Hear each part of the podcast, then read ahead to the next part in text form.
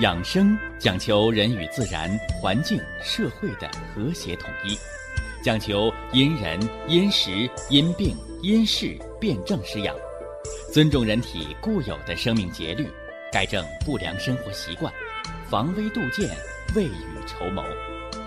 让我们一起学习、感受、实践养生的大智慧，用智慧去把握健康，用身体去感悟健康。用心灵去感受健康的幸福和快乐。欢迎收听《我和健康有个约会》。下面有请徐老师讲解博医文化的大智慧，让我们一同感受健康带给我们的快乐。好，下面有请徐老师。徐老师，您好。收音机前，全国各地的听众朋友们。大家好，接着给大家说糖尿病养生调治十六条。咱们给大家已经讲过了十二条了，是吧？糖尿病的分型是吧？我们说了四条，是吧？呃，糖尿病的病因，我们又给大家说了四条。糖尿病的。远期展望，哎，我们还是给大家讲了四条，这三四一十二条。咱们今儿呢说下糖尿病在治疗方面，剩下这四条。这四条是什么呢？这四条啊是四句话。哎，这四句话是有顺序的。养好心，管好嘴，动好腿，合理服药。这是糖尿病科学有效治疗的四句话。哎，也是糖尿病养生防病知识当中十六条当中的最后四条。哎，有的朋友说不对呀，是吧？这里边就一条，合理服药是治。你那养好心、管好嘴、动好腿，跟糖尿病治疗有什么关系啊？那不带“准”字号的。哎，在这儿呢，我给大家多说两句啊。呃，好多疾病啊，在大家伙看来呢，就是吃药、打针、住院啊，认为这叫治病。剩下呢，大夫嘱咐的是吧？饮食、心情、运动，啊，这是生活当中配合叫辅助的。那么事实上呢，我们从科学、客观的角度，从糖尿病的病因学的角度来告诉大家，糖尿病的真正的有效的治疗，应该是把这主和次给它倒过来，哎，你才能取得确切效果。换而言之来讲啊，我们接着大家讨论的就是糖尿病到底是吃药重要还是养生重要，对不对？哎，好多人认为吃药重要，但是我们大家伙还要知道，解铃还需系铃人呐。老百姓天天嚷嚷治病得求根儿啊，那大家伙问过吗？什么才是糖尿病的根儿啊？是吧？有人埋怨爹娘，说是遗传；有人呢。埋怨那个习惯，啊，说吃太多的糖，实际上呢，这些都是误区，他们都是糖尿病造病的冤假错案。那么糖尿病究竟是怎么来的呢？哎，我已经给大家做了系统的讲解分析。啊，糖尿病不是爹妈给的，是生活行为造的，吃饭不要命。原来日子苦，穷怕了，现在逮着好吃的，老吃不够，撑死不要命，是吧？这造了糖尿病的富贵病。还有呢，原来苦日子过多了，现在努力呀，拼命啊，是吧？为了儿女，为了家人，是吧？为了改善生活，挣钱呢，啊，不分黑天白夜，啊，干活累死不要命，过劳嘛。那第三条呢？说原来呀，生活呀苦了点儿，但是呢，苦中作乐，是吧？人和人之间特别的亲，是不是啊？有亲戚，有朋友，有同学，有同事，现在不成了啊！一切往前看啊，生怕别人踩了自己肩膀，哎呦，都往前冲啊，往前比呀！用现在比较时髦的话叫什么？叫社会压力大。什么是压力啊？就怕别人比自己强，嘿，就怕自己不如人家。表面上看是积极向上的心，实际上什么呢？羡慕、嫉妒、恨。哎，所以呢，年轻的时候为自己操心，到了中年、老年呢，又替儿女们操心。有的是恨铁不成钢，有的是啃老啃的累得慌。儿女都出去了吧，又替兄弟姐妹操心，所以这叫啥呀？哎，这叫操心不要命啊！那么还有呢，糖尿病的第四条原因，错误的吃药，所以乱吃药，弄假成真得糖尿病的，还有呢，有点小病老打针，糖水挂多的，是不是？哎，医源性糖尿病，这是我给大家讲的四条病因啊。所以治病啊要找根儿，根儿在哪呢？根儿就在原因这儿。所以，什么叫正本清源呢？什么叫釜底抽薪呢？哎，就是从源头上解决得病的问题，把这源头给它切断了，这病最起码它不发展了。哎，你再通过普参康啊，把元气给它补足了，合着季节把脏腑一调好了，元气足，五脏调和，把原来得病欠下来的这个健康在，把这个元气。这个亏空，用药是补不了的，是吧？但是呢，通过补元气，通过调节，通过养，哎，是可以蓄积出来养的好的。哎，所以我们说到这儿，大家再来咂摸咂摸我这句话：糖尿病是以养生为主，而后呢，药物或者胰岛素降糖作为配合，这个主次。千万别颠倒了，是不是？但是在急性期啊，突然血糖高的时候，你那药得盯得上，那是救一时。哎，后天呢，找着病根儿，从根源上解决糖尿病造病的问题，改错，才是糖尿病，是吧？能够根治的关键。说到这儿，我想起那个辽宁沈阳啊，我们有一个。小糖尿病患者，年轻着呢，哈，二十五岁，胰岛素打到一百零六个单位，啊，怎么得糖尿病？用时髦的话，人那叫文艺工作者，是不是啊？啊，唱歌的，说唱歌怎么还能唱出糖尿病啊？孩子好学唱歌，想出名嘛，啊，进大剧院不容易，是吧？去哪儿啊？啊，去这些演艺场所，啊，娱乐场所，啊，用用他们那个行话叫叫夜场，好家伙，天天凌晨三四点钟下班是吧？别人起床的时候他们睡觉，别人睡觉的时候他们唱歌，好家伙，那，叫什么？大城市时髦，叫夜生活，啊，给别人带去了放松，带去了快乐，带去了艺术，则自己糖尿病，打胰岛素一百零六个单位，他的母亲。哭着给我打电话，让我救这孩子。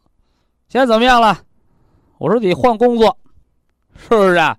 哎，有一阵儿那孩子的母亲老让那孩子来给我当徒弟，我说不行，不合拍儿是吧？我们这是医疗，是不是啊？医疗养生啊，你那什么呢？你那是文艺演出啊，它不合拍儿啊，是不是啊？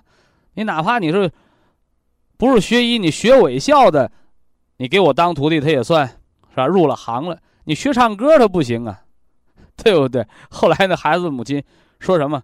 啊，说科教文卫不分家，是不是？哎，现在怎么着？啊，胰岛素已经减到可能不到二十个了吧？哎，孩子健健康康的，啊，也长肉了。这不单是救了一个孩子，不单是救了一个年轻人，啊，这救了一个家庭，甚至还影响了周围的一代人，啊，所以做做医生啊。做一个好的医生，你不单是把病人的病给治好那么简单的，哎，它是什么呢？哎，它是一个功德，哎，它是一个善意，一个善念，是不是？好了，咱别扯远了啊！今天任务还很重啊，很重。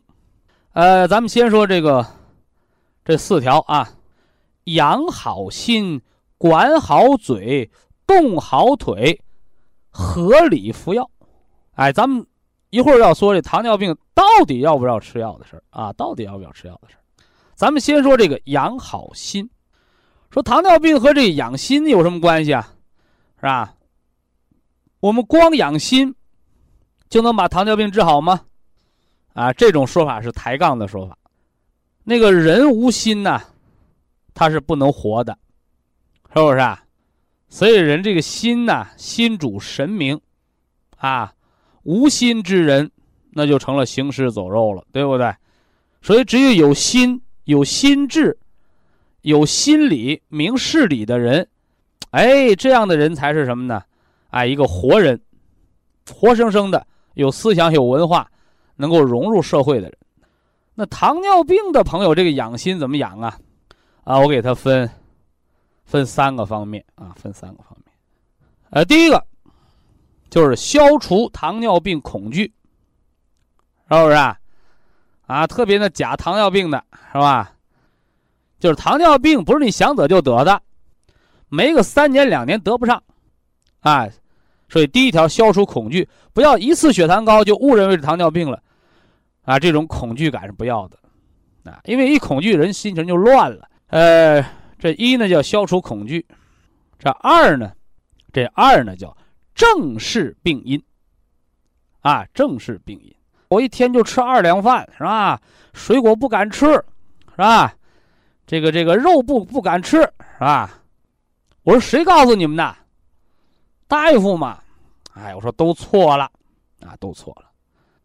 我说你糖尿病怎么得的？哎呀，累呀，年轻时候劳累得的。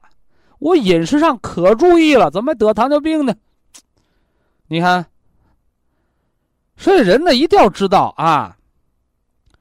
知错能改，善莫大焉，是不是？所以人这改错呀，还是一件大好事。但是改错，你得先知道哪儿错了，对不对？前一段时间一个心脏病，心脏那那是哪儿的？河河北石家庄的吧？河北石家庄的哈，老太太心脏反流，大夫要给换换心脏瓣膜。我说怎么得的？啊，累的，啊，累的。我说想怎么办？啊，不想换啊，想想找你帮忙。我说现在人什么样？哎呀，一累了还犯病。不是刚吃没吃呢？他打算吃了。我说你还让他累呀？哎，管不住啊，管不住。我说那得，你准备换，呃，换瓣膜吧，是不是？哎，所以呀。别人劝你一百遍改错，不如你自己知错。你就是累出来的心脏反流的病，你偏要逞强，你吃再多的药白吃，是不是？你就像那肾结石的人，你就是不喝水，你吃再多的排结石的药，排完了你接着不喝水，接着长。就像那个胆囊炎的人，我给你调好了，治好了。你接着吃饭的时候生气，你早晚还犯病，是不是？你包括那咳嗽的人，你就不戒烟，早晚得肺癌嘛，是不是？哎，所以老夫子早就教育过我们：勿以善小而不为，勿以恶小而为之。所以呀，糖尿病防治当中养心，我刚说了第一条。消除恐惧，不要怕它，不要被糖尿病吓倒，是不是？草木皆兵的，不至于啊。第二个，哎，第二个，就是我刚说的，啊，我刚说的，正确面对错误，到底哪儿错了？你得知道，你别老是那错的错的，坚持不改，执迷不悟。好家伙，完了把对的全改了。糖尿病你就饮食挺好，完你把饮食控制的成营养不良了，那些什么劳累啊、思虑样样不改，完了你还问我糖尿病越治越重啊？我说对呀，你那错上加错，原来对的都改错了，现在没一样对的，拿什么好？所以糖尿病营养不良，比糖尿病的并发症还可怕。所以糖尿病这个并发症啊，它分高血糖和低血糖。高血糖的并发症是有治的，低血糖的并发症是没治的。为嘛呢？是吧？巧妇难为无米之炊。高血压病人还能吃个降压药呢，是吧？你低血压病人比高血压病人元气还亏，没有升压的药，是不是啊？哎，所以治病啊，别看病的名气大小。要看病对人的身体的伤害的多少，所以这是养好心的第二条啊，叫正确啊对待疾病的病因，是吧？那么第三条呢，啊，还是糖尿病的心疗啊，心理调节啊，要正确对待啊糖尿病康复治疗的成绩，是不是啊？所以，我们糖尿病的病友们，是吧？我们糖尿病的这些糖，咱们叫糖友们，咱别别说病友了，是吧？我们得糖尿病啊，不是我们倒霉，哎，是我们原来有错，啊，我们正视它。那么治好了，一下子是一下子就一帆风顺嘛？啊，不是的，因为呀，人非圣贤，孰能无过呀？哪天呢贪吃了点哎呦高了是吧？呃，哪天呢高兴了点呵高了啊？哪天过年多喝了点呵高了，哎，高就高了呗，是吧？你别让它老高，是吧？它还会落回来，会正常的。所以呀，我给糖尿病朋友的心疗的第三句话，咱说第二句叫正视疾病的病因，是吧？第一句是消除糖尿病恐惧。那么第三句话，我来告诉大家，是吧？越挫越勇，笑到最后，才是最后的胜利。所以，告诉糖尿病的朋友，要正确看待疾病的康复的过程。以下是广告时间。博一堂温馨提示：保健品只能起到保健作用，辅助调养。保健品不能代替药物，药物不能当做保健品长期误服。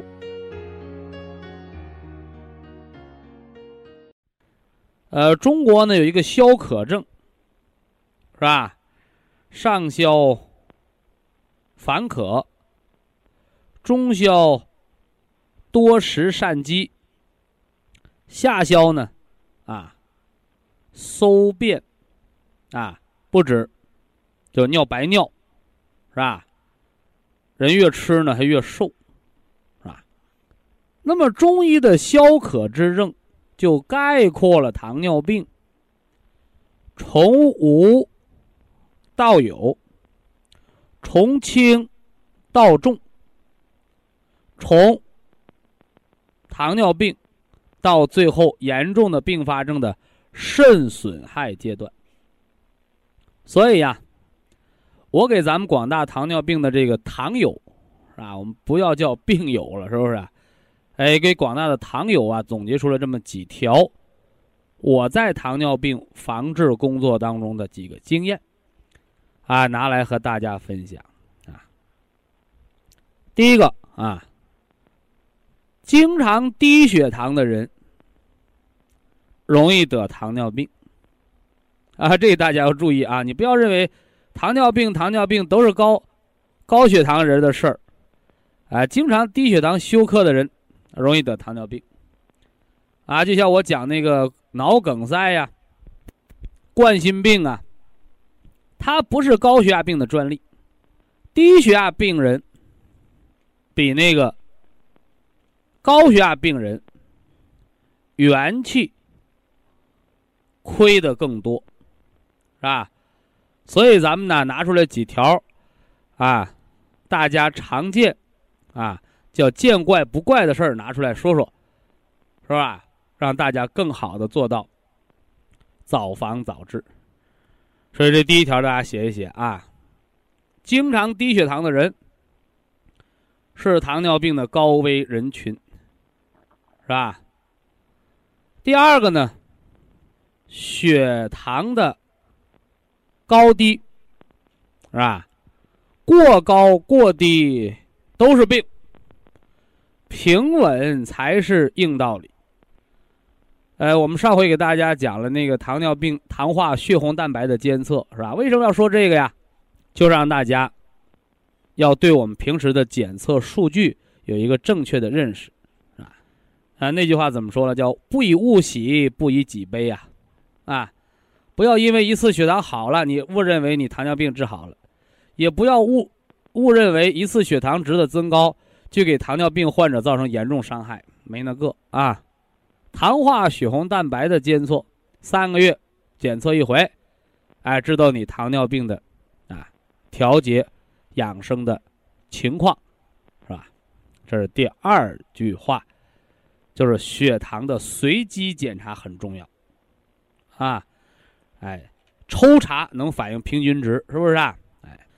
呃，第三句话呢，就是糖尿病的治疗，饥饿疗法很蠢笨，是不是啊？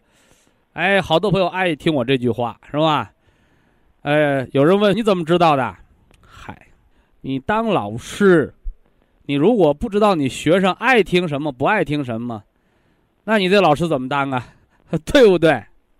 所以当官不为民做主。啊，不如回家卖红薯，是吧？哎，这是我的本家，啊，说过这么句话，对不对？那么今天呢，我来说，啊，当医生，如果你不能体察民情，啊，你不能体察病人的真实感受，那你算不上一个好大夫，是吧？呃，好多见过我的人知道，是吧？啊，我是一米七多点的。个子啊，人呢微胖啊，人到中年都会微胖啊。哎，有一段时间呢，哎，工作一忙，是吧？哎，吃的再多点，结果怎么着啊？人家都是越忙啊越瘦啊，我这一忙啊就吃的多，睡得香，长肉，长了八斤的分量，哈家伙。哎，那那脸上就褶没褶子了，脸就平了。哎，结果我就做了一个，用我自己做了一个实验啊。好多人认为是你是不是吃减肥药？哎，我可不敢吃那个啊。现在天天上新闻的那减肥药是吧？吃多了神经抑制的，啊，吃多了厌食症的那我我不敢吃。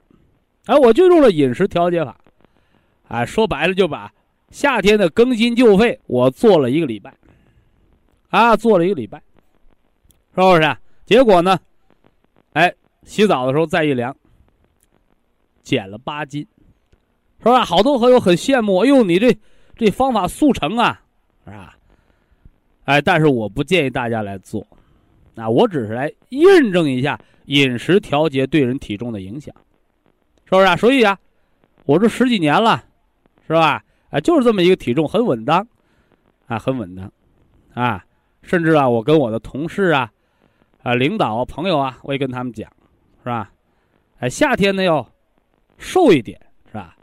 冬天呢要长一点肉，上下波动啊别超过十斤啊，在五斤左右范围可以了，是吧？特别啊，人到中年人到老年，适当的微胖一点，啊，适当的微胖一点啊，不要超标也就可以了，是不是啊？最起码你自己得灵巧啊，不要变得笨了，对不对？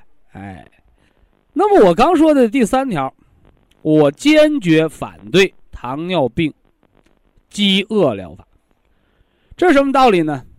因为现在好多人呢都在炒作糖尿病的并发症啊，不管是药啊还是保健品啊，又能降糖又能治并发症啊，是吧？实际上这都是一些无稽的炒作。你包括现在我们那个那个系统性红斑狼疮。为了消除病人的恐惧，把“狼疮”那两个字已经去掉了，叫系统性红斑。所以国家为什么要给疾病的名字来改名啊？就是为了消除病人的恐惧感。所以这是很人性化的。相比较国家呀这些专家教授的仁爱，那有些人呢却拿糖尿病的并发症，是不是啊？作为恐吓要挟的手段，让糖尿病病人产生畏惧的心理，去买他的药，去吃他的保健品，甚至呢夸大这个并发症的危害，是不是啊？我感觉这么做就违背了医德啊，很不道德。所以我刚说的。糖尿病，我反对饥饿疗法的道理就在这儿。糖尿病的并发症不可怕，是不是？为什么说它不可怕呢？啊，因为并发症是你自作自受来的，是你造出来的，你怕它干什么？是你的血糖高伤了小血管啊。只要你血糖不高，小血管健康，它就没有并发症了呗。你把并发症妖魔化干什么？是吧？而恰恰相反，这些对糖尿病并发症的这个过分的夸大，把糖尿病病人引向了另一个深渊，就是糖尿病饮食过度控制、营养不良的群体。这个群体的病人很可怜啊，吃不敢吃，喝不敢喝，哎呀，很可怜啊！最后你看，一个一个瘦的皮包骨头。啊，来这儿风就感冒了，提早视力下降，提早掉头发，提早骨质增生，提早骨质疏松症，是不是啊？哎，很可怜啊，很可怜。所以我告诉大家，糖尿病朋友的饥饿疗法，它对人的伤害远大于并发症啊。所以糖尿病朋友，大家我不是说啊，你们放开量的去吃吧，那是不负责任的话。合理饮食，是吧？量出为入，是吧？你干多少活吃多少饭呗，是不是啊？你本来活干挺多，挺劳累的，你故意控制饮食，那只会加重糖尿病的元气的损耗。啊，所以在这提醒大家，饥饿疗法比并发症啊更无知、更可怕，是不是？呃，第四条要提醒大家的是什么呢？啊，就不要轻易说一辈子，是不是啊？啊，这个对我们一些很多老年朋友啊，啊，他们很看不惯，是不是啊？说现在啊，年轻人啊，什么今儿个结婚，明儿离婚呐，啊，他和我们的年代不一样了，是吧？婚姻嘛，它是一个契约，啊，是个约定，啊，一约定就是一辈子啊，是不是？所以可能啊，就受这些老思想的影响，是吧？当然啊。我赞同这个思想啊，我赞同这个婚姻呐，这个长久，是不是啊？白头偕老，我赞同这个想法啊。呃，但是呢，因为有这种思想啊，所以说什么糖尿病一得就是一辈子，是吧？这个这个高血压病得上就终身吃药，是吧？得上就永远别治好了。所以说你跟疾病也长相厮守，也一辈子一辈子这个说法啊，很不科学的，啊。所以事隔三日，当刮目相看啊！我们希望大家用现代化的眼光，来正确看待疾病的好转。我帮他摘帽子了，是吧？我说你这糖尿病是一辈子吗？他说这个病他真的不是一辈子了，是不是？哎，所以大家要消除悲观的心理啊！糖尿病不是什么终不终身，现在我们还在讨论糖尿病是不是终身，很没意思，很浪费时间，是不是啊？与其呢，我们争论的面红耳赤，不如我们看看那些已经不吃药、不打针、科学调养、血糖平稳、没有并发症的人，对不对？实践是检验真理的唯一标准。你不愿意信，你就一直吃药呗。我我你能害着我什么呢？对不对？是吧？那如果你用了这些方法，你已经减药停药，你一切正常了，你偏要吃药搞成低血糖，那只能说明你无知呗。是不是？只能说明你的那个知识啊，你和文化的这个养生的水平呢还差得远呗，是不是啊？所以这个大家啊要注意，消除过分悲观的心理啊。那当然了，在于糖尿病的防治过程当中，是吧？还有很多啊，包括是不是要一定都得吃素啊？是不是啊？试荤强起素是吧？馋的老道买豆腐是吧？所以这个荤素之争。是不是啊？糖尿病的饮食荤的好，素的好，啊，其实科学家早给我们答案了，啊，我来告诉大家，合理就好，是吧？合理就好。所以那个天生素食的人得脂肪肝了，什么药都降不下来，让他吃点肉，血糖、血脂全都正常了，是不是？所以说吃多了是病，你不吃那病治不好，少一点吃作为引子，还把体内脂肪代谢、糖代谢的紊乱给纠正了，反而成了好病的方法了。你说这，这上哪说理去？啊？所以生命科学，它仍然是。迄今为止，世界上所有科学当中的，啊，最高的科学，啊，我们不能说我们完全了解生命了，我们完全了解科学了，任重道远，那怎么办呢？啊，我们还要不断的探究，是吧？还要不断的学习实践，哎，还要把这些呢传给我们的后人，让我们的后人不断去探索，啊，对生命的理解。对生命的认识的日益的深和透，那么对生命健康的奉献也将越来越大。以下是广告时间。博一堂温馨提示：保健品只能起到保健作用，辅助调养；保健品不能代替药物，药物不能当做保健品长期误服。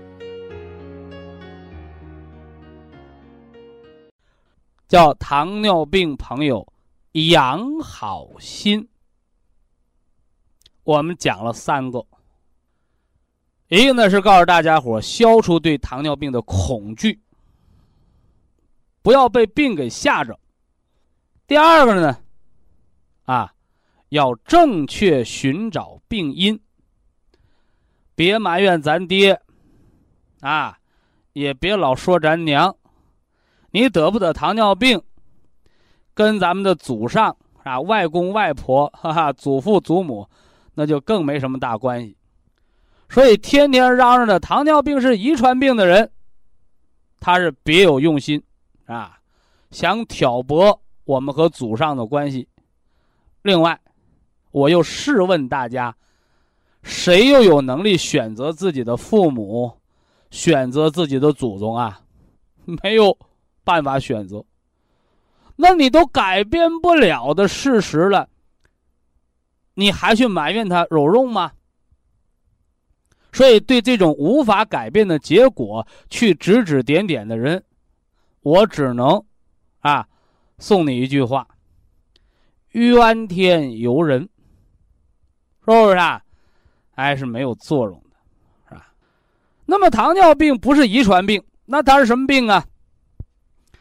它是生活行为性疾病，所以啊，我们老一辈人呢，我们的父辈、祖辈常说呀，说人那脚上的泡啊，呃，都是自己走的。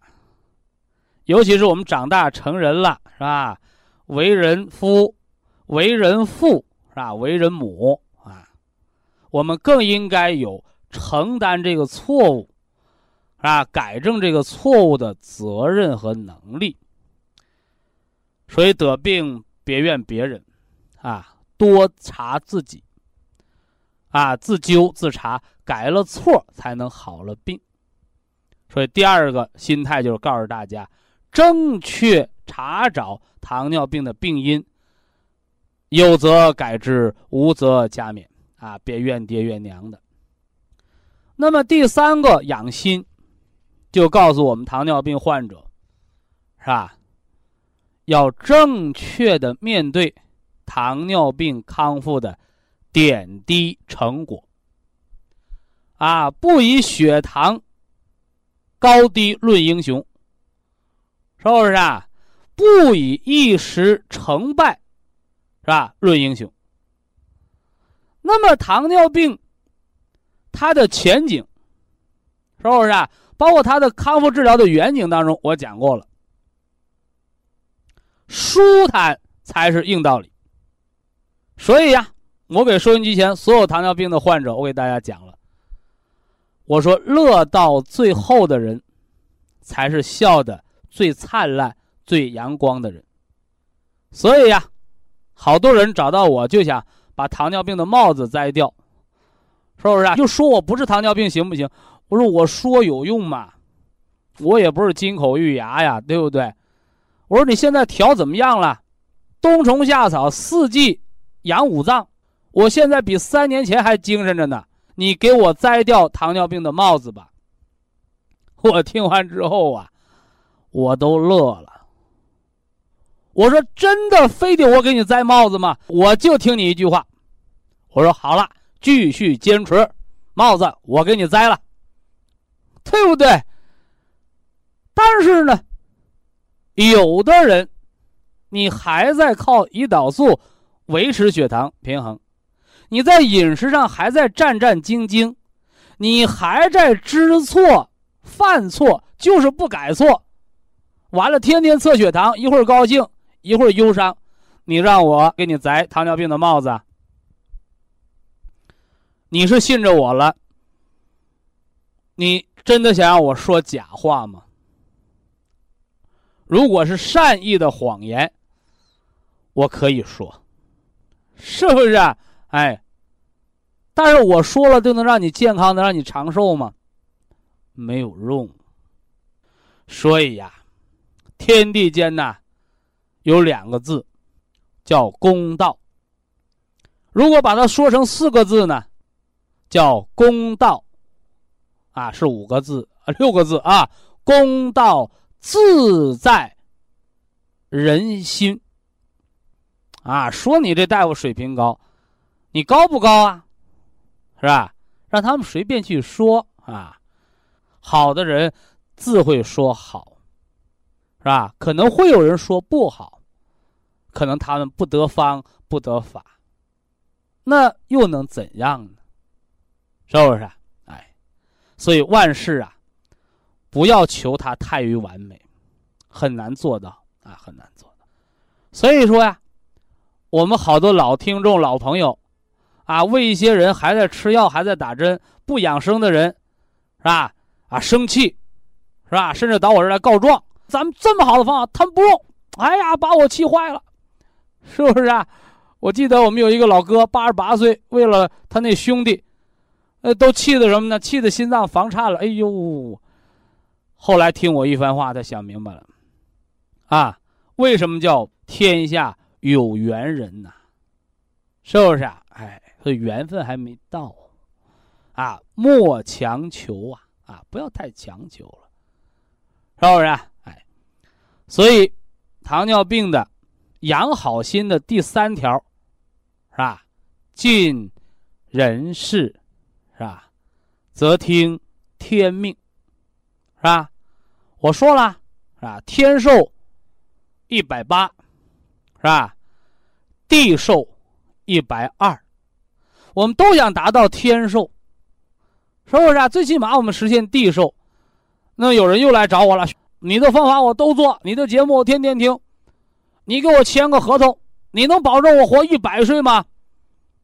我说我干嘛保证你呀？是不是啊？我别说保证你了。我连我自己我都保证不了，我拿什么保证你啊？给你保证的是骗你钱的人，是不是？那你不能保证，你还讲这些方法干什么呢？你不能保证每个人都活到一百八十岁，还让他们花钱养生干什么呢？是不是？为什么呢？尽人事，是吧？我有机会能做到，而且我现在呢已经做到，已经帮助了很多人。这就是人事，那至于我能不能活到一百八，你能不能活到一百八，还有天命在那儿呢，是不是啊？哎，所以呀，我很崇拜那个诸葛亮，啊，知其不可为而为之，明明知道那个烂泥呀扶不上墙，他没有放弃，他没有取而代之。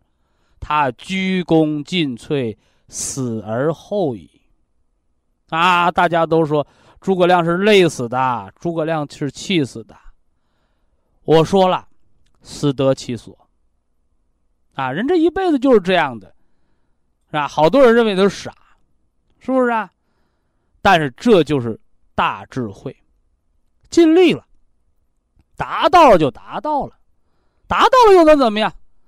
达不到就达不到，达不到不后悔呀。糖尿病的心疗是吧？心态是不是啊？哎，那今儿呢说糖尿病的管好嘴，也就是说饮食疗法防治糖尿病，这个能占多少呢？啊，好多朋友说这能占一半儿，啊，非也。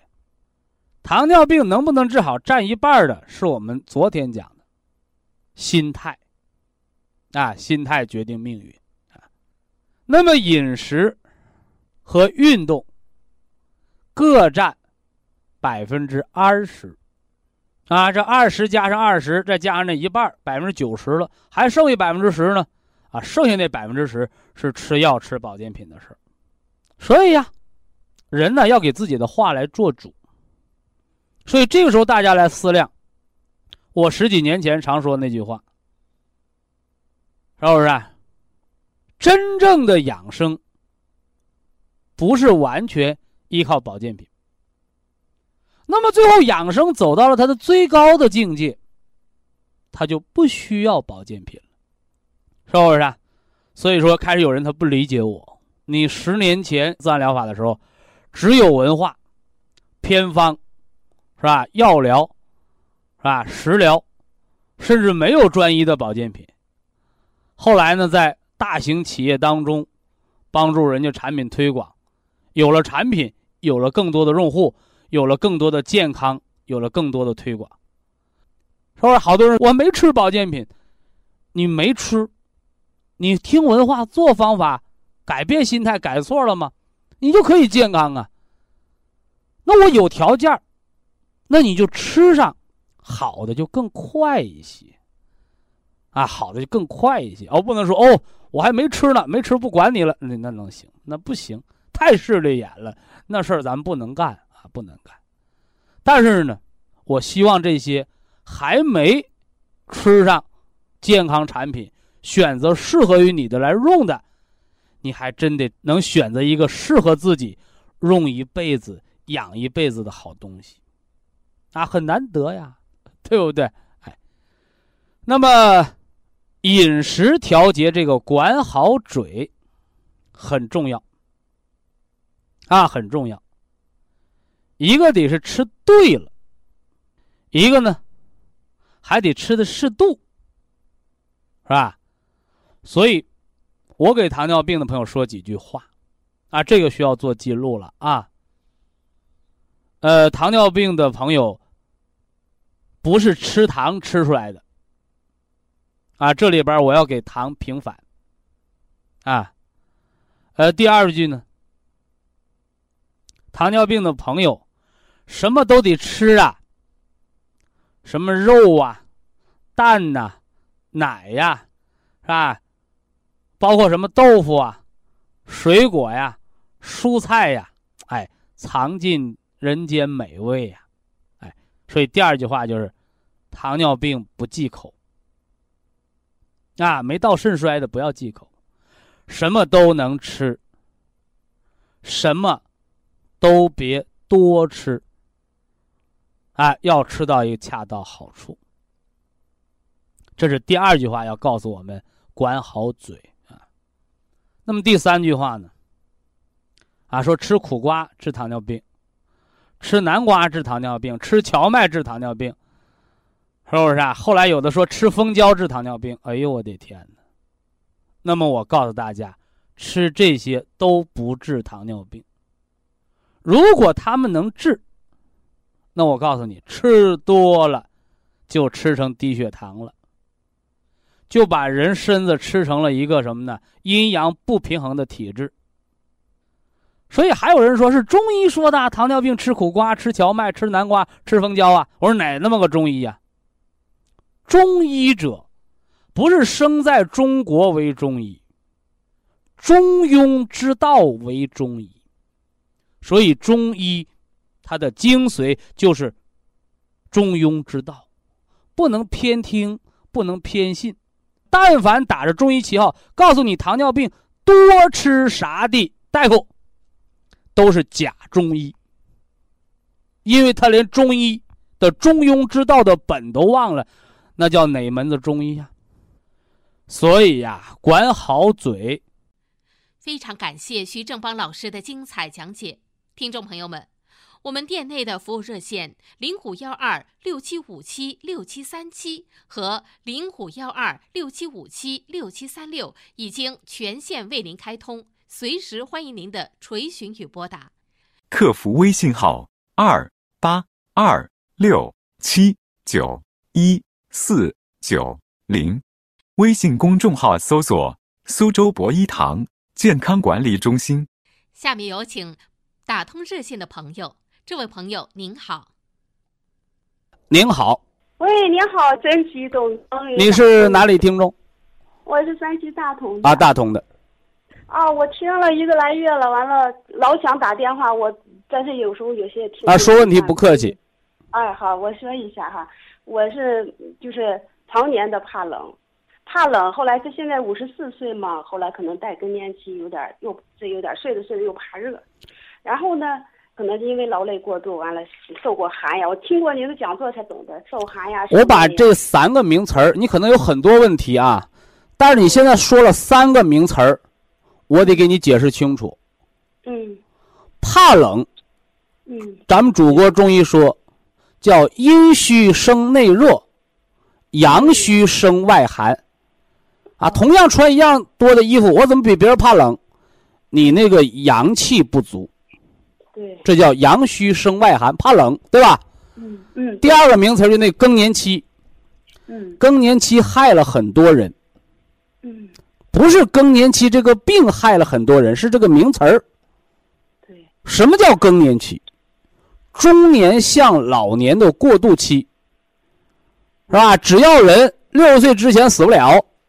都得过更年期，你不能跳过去，对不对？那么更年期综合症是把医生啊给看模乱的这么一个病症。什么叫综合症？就看糊涂了，什么毛病都有，说不清就叫综合症，对不对？而中医对更年期综合症就非常明确：你身体强壮，五脏安和。你就从中年顺顺当当的到老年。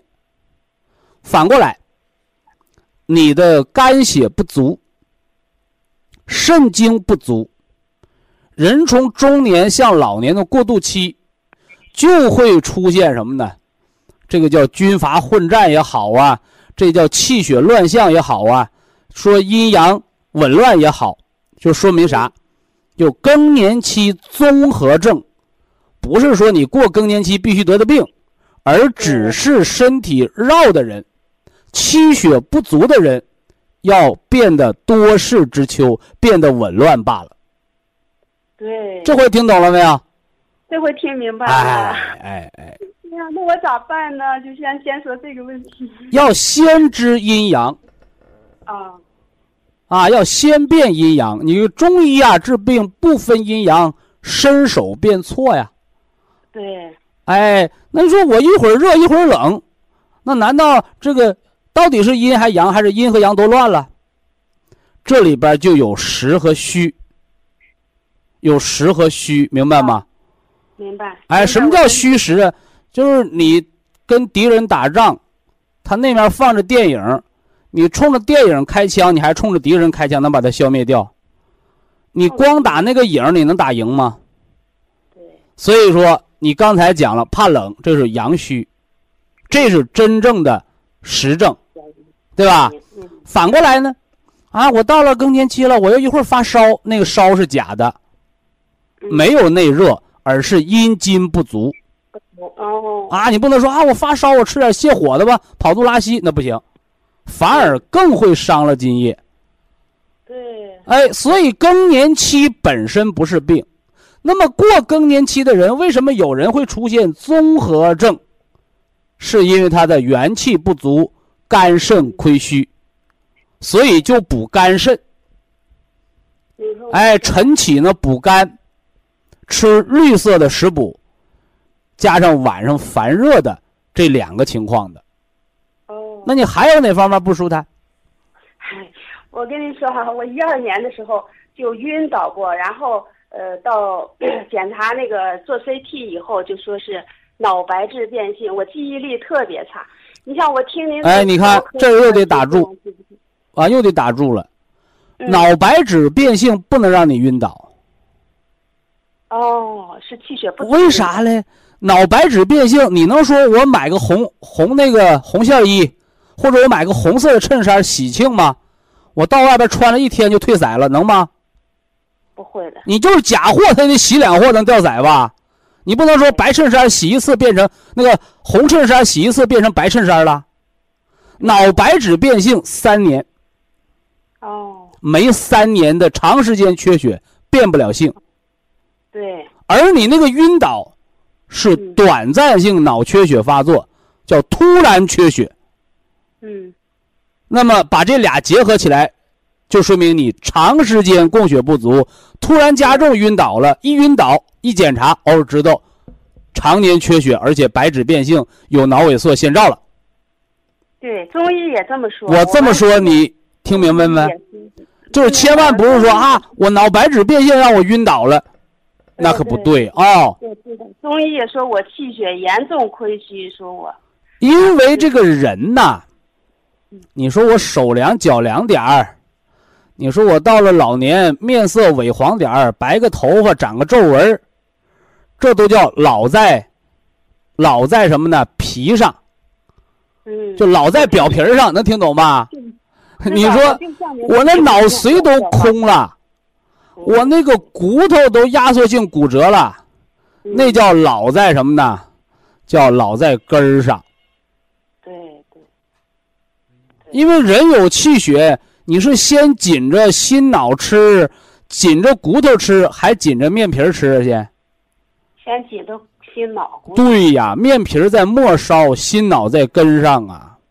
对我皮肤黄，满脸的 满脸，您说对了，皮肤也黄，满脸的斑。你那个满脸的斑和皮肤黄，一定比你那个脑白质变性要早的多得多。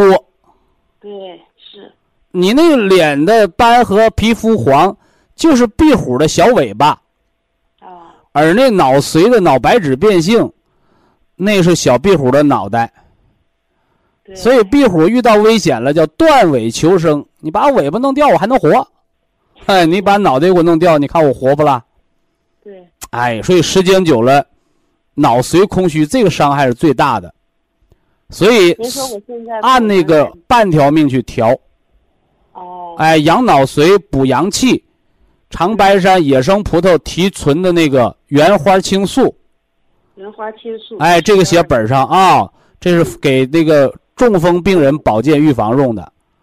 嗯完了，Q 十，扣十啊，扣十叫细胞活化酶。健康管理不是让你住院，健康管理是在家里边儿，在家里边儿住院，对吧？对，医院住院是给你挂瓶子吃药，家里住院是让你吃饭、睡觉、走道，恢复五脏元气。对，另外，那个脑白质病变，你还应该补点 C，补维 C。是不是 VC？可能我平翘舌有问题啊。石头的石加了东南西北的西，微量元素。啊，补硒。哎，缺硒的人容易得克山病，容易得大脖子病嘛，对不对？而这硒补微量元素，它就补你的神经递质，哦。哎也叫硒加维生素嘛。对对。嗯你说我胆固醇还高，你说我喝保元汤没事儿吧？呃，喝保元汤化胆固醇，哦，那谁说的？哎，谁说的？《本草纲目》上说的，因为《本草纲目》拿牛肉化肉为液来调那个消渴症，哦。哎，调那个消渴症就是糖尿病嘛。对。而且牛肉化肉为液之后补了气，可以化湿。高脂血症叫啥？叫痰湿。嗯，就是痰可多呢。